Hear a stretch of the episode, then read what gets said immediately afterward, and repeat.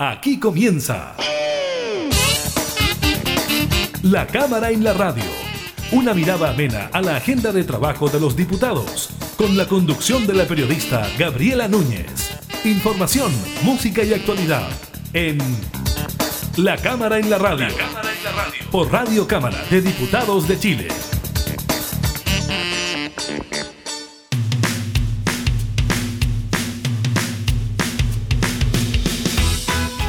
Tal? ¿Cómo están? Bienvenidas, bienvenidos a un nuevo programa de la Cámara en la Radio. Los acompañamos como siempre con información legislativa, temas de actualidad que tienen que ver con el COVID-19. Hoy nuevamente tenemos datos preocupantes en cuanto al número de contagios. Estaremos con eso. También eh, cifras que tienen que ver eh, con la aprobación eh, de los chilenos sobre la vacuna. Si se quieren o si no se quieren vacunar, hay un porcentaje y una encuesta ahí, se la estaremos comentando.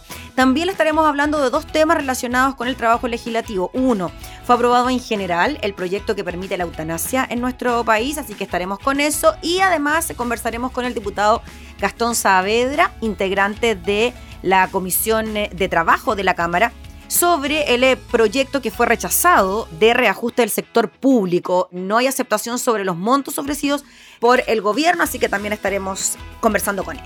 Iniciamos la Cámara en la radio.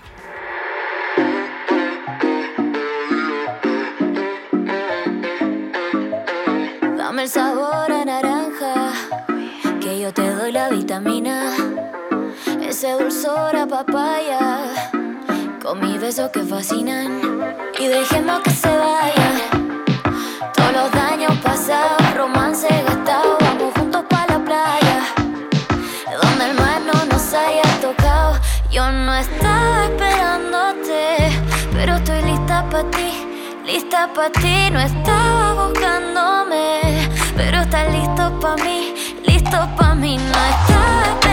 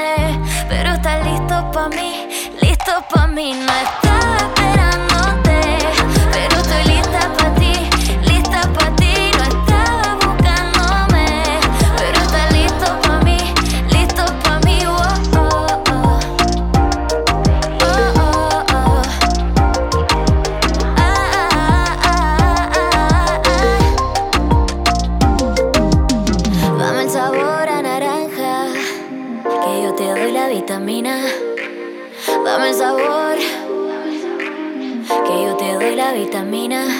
Y dejemos que se vayan todos los daños pasados, romance gastado. Vamos juntos para la playa, donde el mar no nos haya tocado.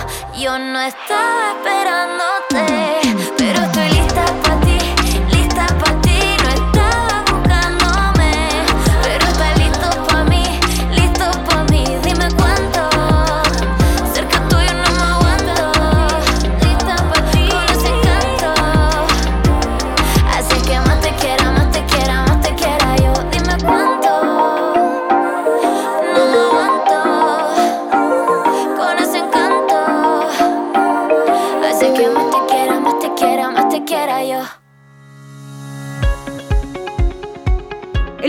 Salud informó 44 decesos por COVID-19 inscritos en el DEIS, lo que eleva el total nacional a 16.051 fallecidos. Asimismo, la cartera reportó, y este es el dato preocupante, 2.404 contagios nuevos en las últimas 24 horas. 1.551 de ellos presentaron sintomatología, 809 fueron asintomáticos y 44 casos no fueron notificados de su PCR positivo al MinSal. Fíjese que esta cifra es la más alta desde el pasado 26 de septiembre. Según los datos, siete regiones superaron los 100 casos nuevos, Metropolitana, Biobío, la Araucanía, Maule, Los Lagos, Valparaíso y Los Ríos. El ministro Enrique París informó que solo una región disminuye sus nuevos casos en los últimos siete días y dos regiones en los últimos 14 días. Llamó a la ciudadanía a cuidarse, es la única vacuna que hoy tenemos para todos. Vemos con preocupación el aumento de casos estos últimos días. Les pido, dijo, que hagamos todos un esfuerzo y cuidémonos por el bien propio de nuestras y de nuestros seres queridos. A la fecha, 581.135 personas han contraído el SARS-CoV-2 en el país.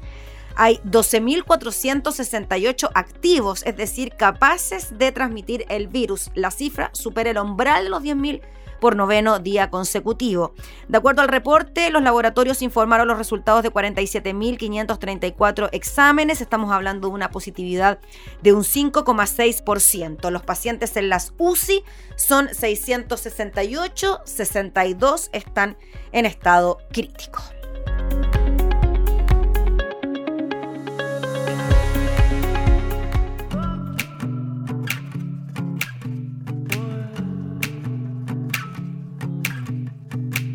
Todo olvidarme ya no tiene más sentido.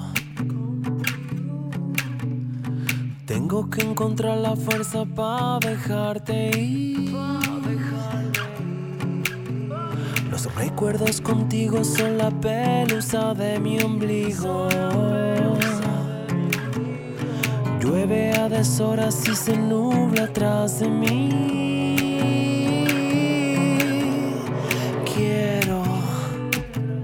Terminar con esto. Me lo grabo en el brazo izquierdo, ya no estoy para ti.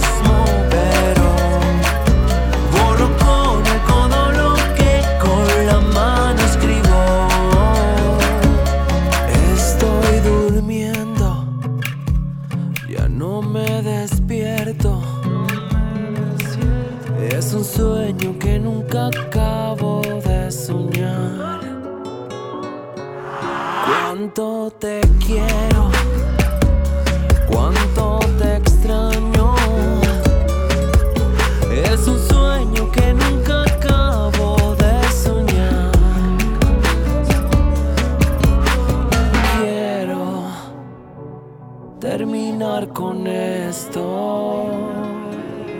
Me lo grabo en el brazo izquierdo, ya no estoy para ti.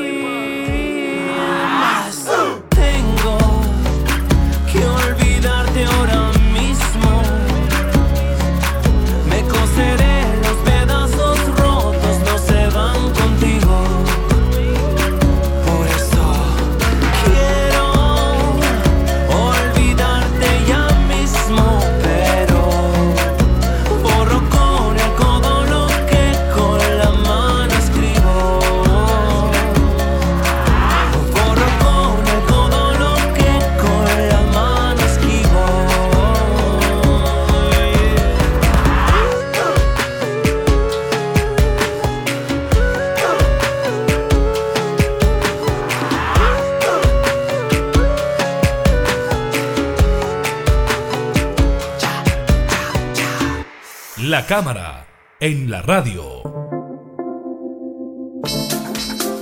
La sala de la Cámara de Diputadas y Diputados rechazó en general el reajuste escalonado del sector público propuesto por el gobierno. La iniciativa contemplaba un reajuste de un 2,7% para las remuneraciones brutas iguales o inferiores a 1.500.000 pesos y de un 0,8% para los sueldos superiores a ese monto, además de una serie de bonos y asignaciones. Vamos a conversar de este tema con el diputado Gastón Saavedra, integrante de la Comisión de Trabajo. ¿Cómo está, diputado? Muchas gracias por recibirnos. Oh, muy bien, muchas gracias por la invitación a usted. Sí, diputado, ya en la semana, en el trámite en la Comisión de Hacienda sobre todo, podíamos ver que ustedes como parlamentarios no estaban de acuerdo con la postura por parte del Ejecutivo, el ofrecimiento de reajuste del sector público y de hecho en audiencias de gremios del sector público ellos también manifestaron su rechazo por los montos no asignados para cada tramo.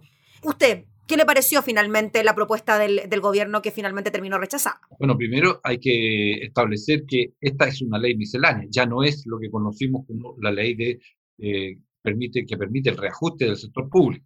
Aquí se incluyeron varios eh, elementos que tienen que ver con las relaciones laborales, con los derechos de los trabajadores. Y por eso es que exigimos que la Comisión de Trabajo, que es la Comisión Técnica de la Cámara de Diputados, revisar esa parte de, de la ley. Y respecto del, esto tiene dos ámbitos. El aspecto económico, que tiene que ver con el guarismo, que establece el aumento, era un 2,7 para aquellos que ganan eh, entre 0 y 1.500.000 y de 1.500.000 hacia arriba 0,8%.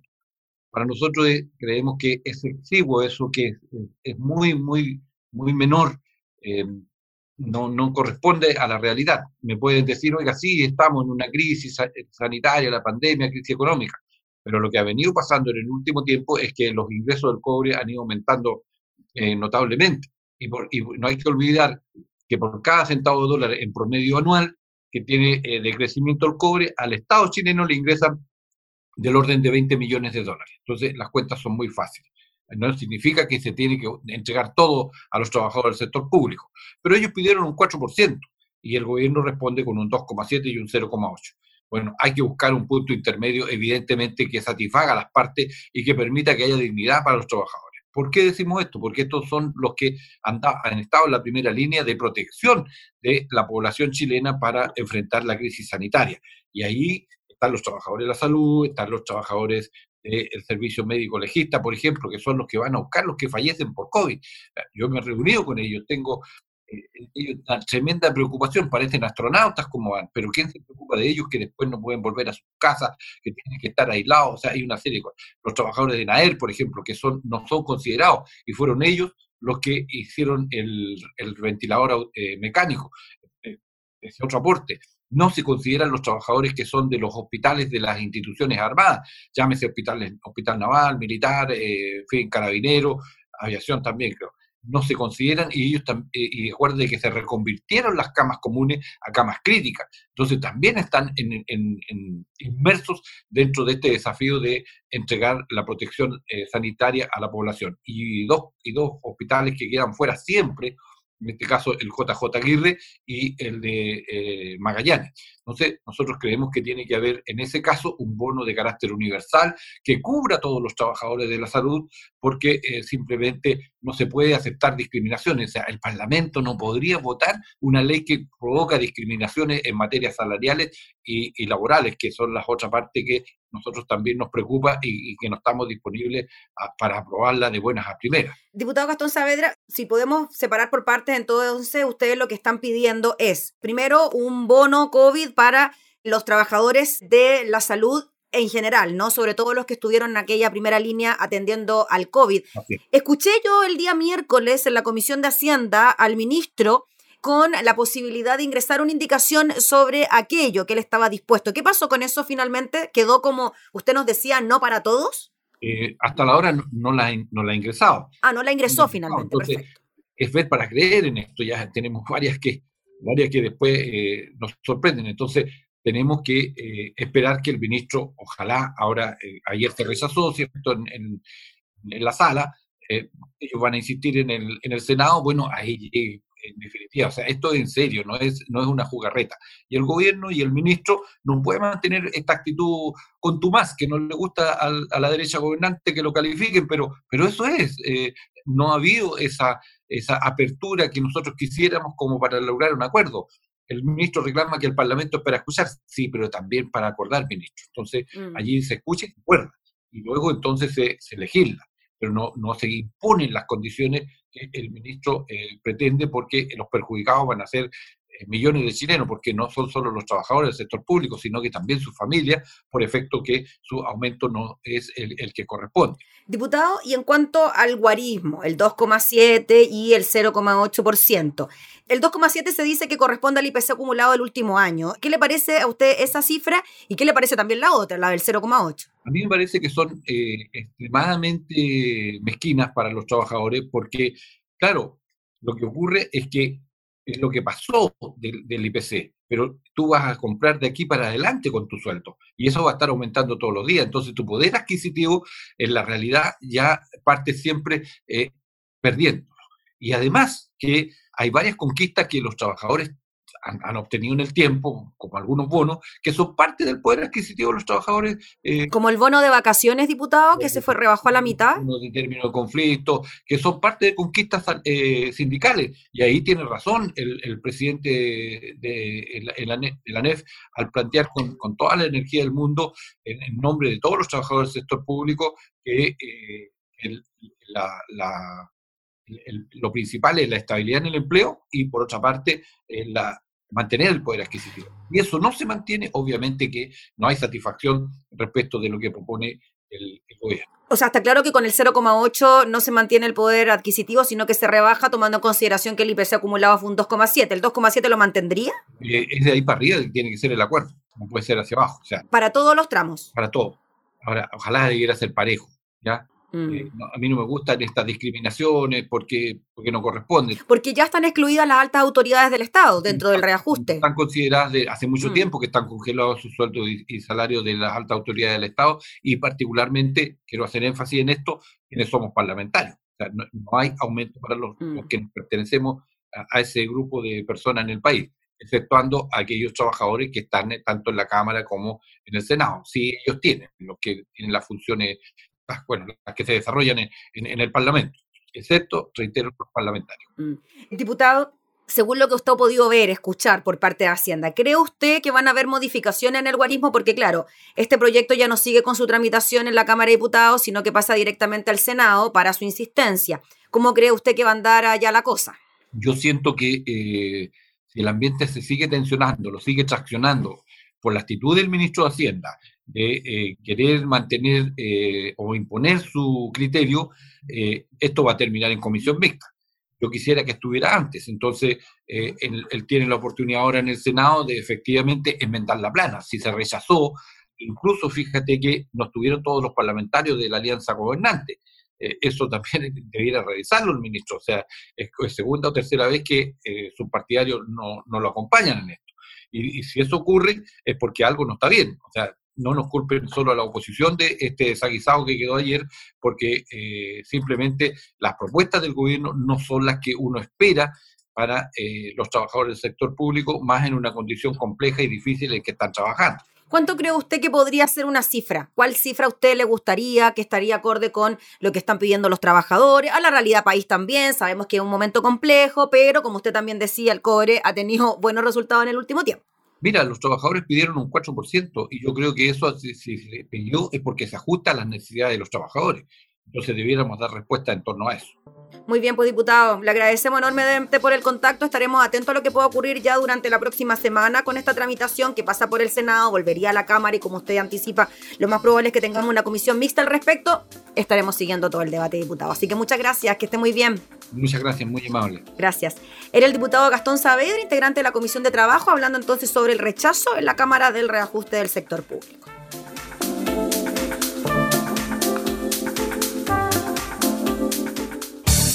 Información parlamentaria, entrevistas, música y actualidad. Todo esto y mucho más en La Cámara en la Radio. La Cámara en la Radio. Con la conducción de la periodista Gabriela Núñez.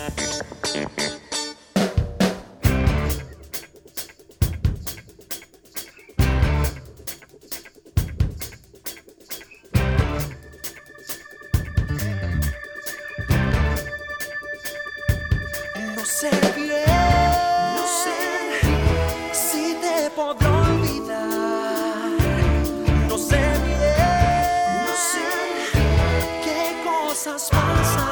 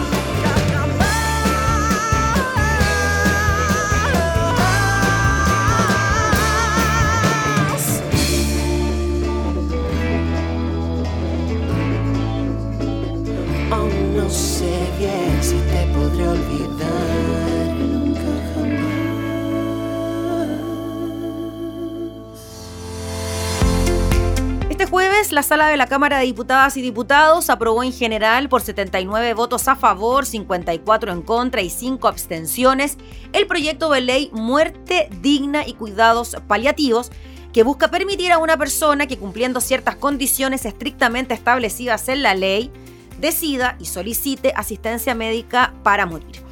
La iniciativa contó con respaldos de legisladores de Chile Vamos, como los diputados de Bópoli, Francisco Undurraga y Sebastián Keitel, de RN, Sebastián Torrealba, Andrés Ellis y Andrés Lonton, entre otros. Por haber sido objetivo de indicaciones, el proyecto volverá a la Comisión de Salud para su discusión en particular. El presidente de la instancia, el diputado Ricardo Celis, anunció que será puesto en tabla este martes para su tramitación. En tanto, se rechazó por falta de quórum el artículo que autorizaba que mayores de 14 años y menores de 16 pudieran solicitar asistencia médica para terminar con su vida. La norma requería 89 votos, pero solo obtuvo 74 a favor. El proyecto chileno se discutió y votó el mismo día en que la Cámara de Diputados de España aprobó la ley de eutanasia. Así este país se encamina a ser el sexto en el mundo en contar con una legislación que regule esta materia. Ahora la iniciativa deberá ser revisada en el Senado, donde se espera sea aprobada sin inconvenientes.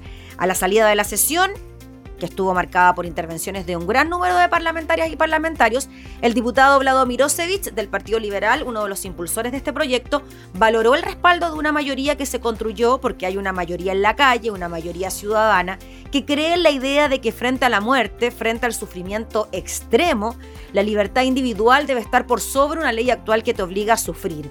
Es un triunfo del Estado laico, dijo el diputado, un triunfo de las libertades y es un triunfo de la tolerancia, agregó el diputado Mirosevich, quien destacó que las creencias personales quedarán en la esfera personal.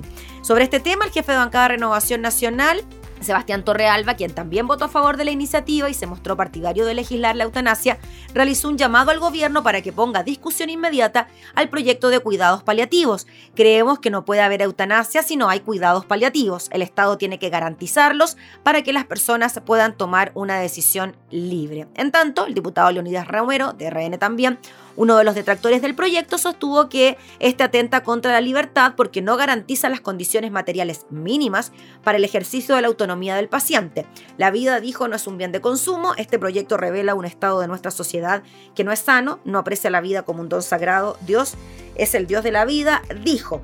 En esta línea, y según consigna el diario La Tercera, el legislador Sergio Bobadilla de la UDI acusó que esta iniciativa busca la solución fácil para terminar con la vida de seres humanos que sufren. La izquierda dijo está avanzando de manera persistente en una cultura de la muerte y nuestro sector por complejo o falta de personalidad política está silente. Ahí está entonces una iniciativa que continúa con su trámite en la Cámara de Diputadas y Diputados, esta vez en la Comisión de Salud.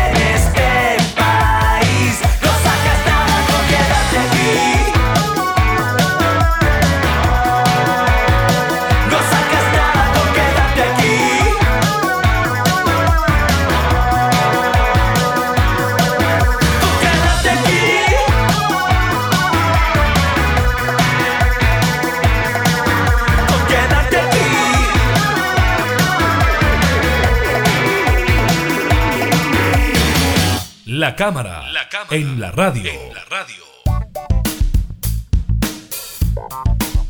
El gobierno ya anunció que prontamente se iniciará el proceso de vacunación en nuestro país tras la aprobación en Estados Unidos, también en Chile, de la vacuna del laboratorio Pfizer. Pues bien, se hizo una encuesta al respecto sobre la vacuna y el 72% de los santiaguinos declara que se vacunaría contra el coronavirus si estuvieran disponibles las dosis para toda la población. Esto según una encuesta que hizo el Instituto de Políticas Públicas de la Universidad San Sebastián.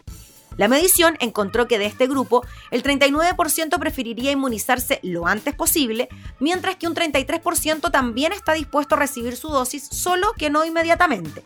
Además, existe un 15% de personas que declara que solo recibiría la inyección si esta fuera obligatoria. Y en el otro extremo, un 13% de los encuestados declaró que no se vacunaría. Según explicó Arturo Zúñiga, director ejecutivo de este instituto de la Universidad San Sebastián, la encuesta mostró que hay un porcentaje muy importante de personas dispuestas a vacunarse contra el COVID-19 y creo que esto tiene que ver con que la campaña ya partió fuera de Chile, en Estados Unidos e Inglaterra. Entonces ya se está viendo que no hay efectos secundarios porque se hicieron las pruebas y revisiones que correspondían.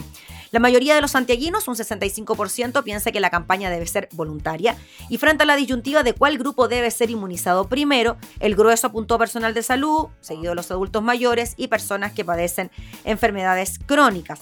Por otro lado, consultado frente a qué tan riesgoso considera vacunarse contra el coronavirus, el 45% estima que nada peligroso y el 28% opinó lo contrario. Y en ese contexto, el cruce de la percepción de riesgo frente a la vacuna con la disposición de vacunarse que declaran los santiaguinos, se puede concluir que del total de encuestados hay un 20% que estima peligroso inmunizarse pero que de todos modos lo haría. Además, en términos etarios, las personas mayores de 50 años encuentran más peligrosa la vacuna que los menores de edad. Eso es entonces lo que dice esta encuesta de la Universidad San Sebastián, que lo acompañamos de la siguiente información. ¿ah? La Organización Mundial de la Salud aconseja quedarse en casa en Navidad y advierte que aunque lleguen las primeras dosis de vacunas, todavía hay que esperar mucho para volver a la normalidad. Eh, dijo también el director regional de la Organización para Europa que ha instado además a los países a fortalecer sus servicios de salud mental y priorizar las necesidades de apoyo psicosocial producto de la pandemia. Esto fue lo que dijo Hans Henry Kluge director regional de la OMS para Europa, haciendo esta recomendación entonces de quedarse en casa y advertir que todavía tenemos que seguir cuidándonos a pesar de la llegada de la vacuna.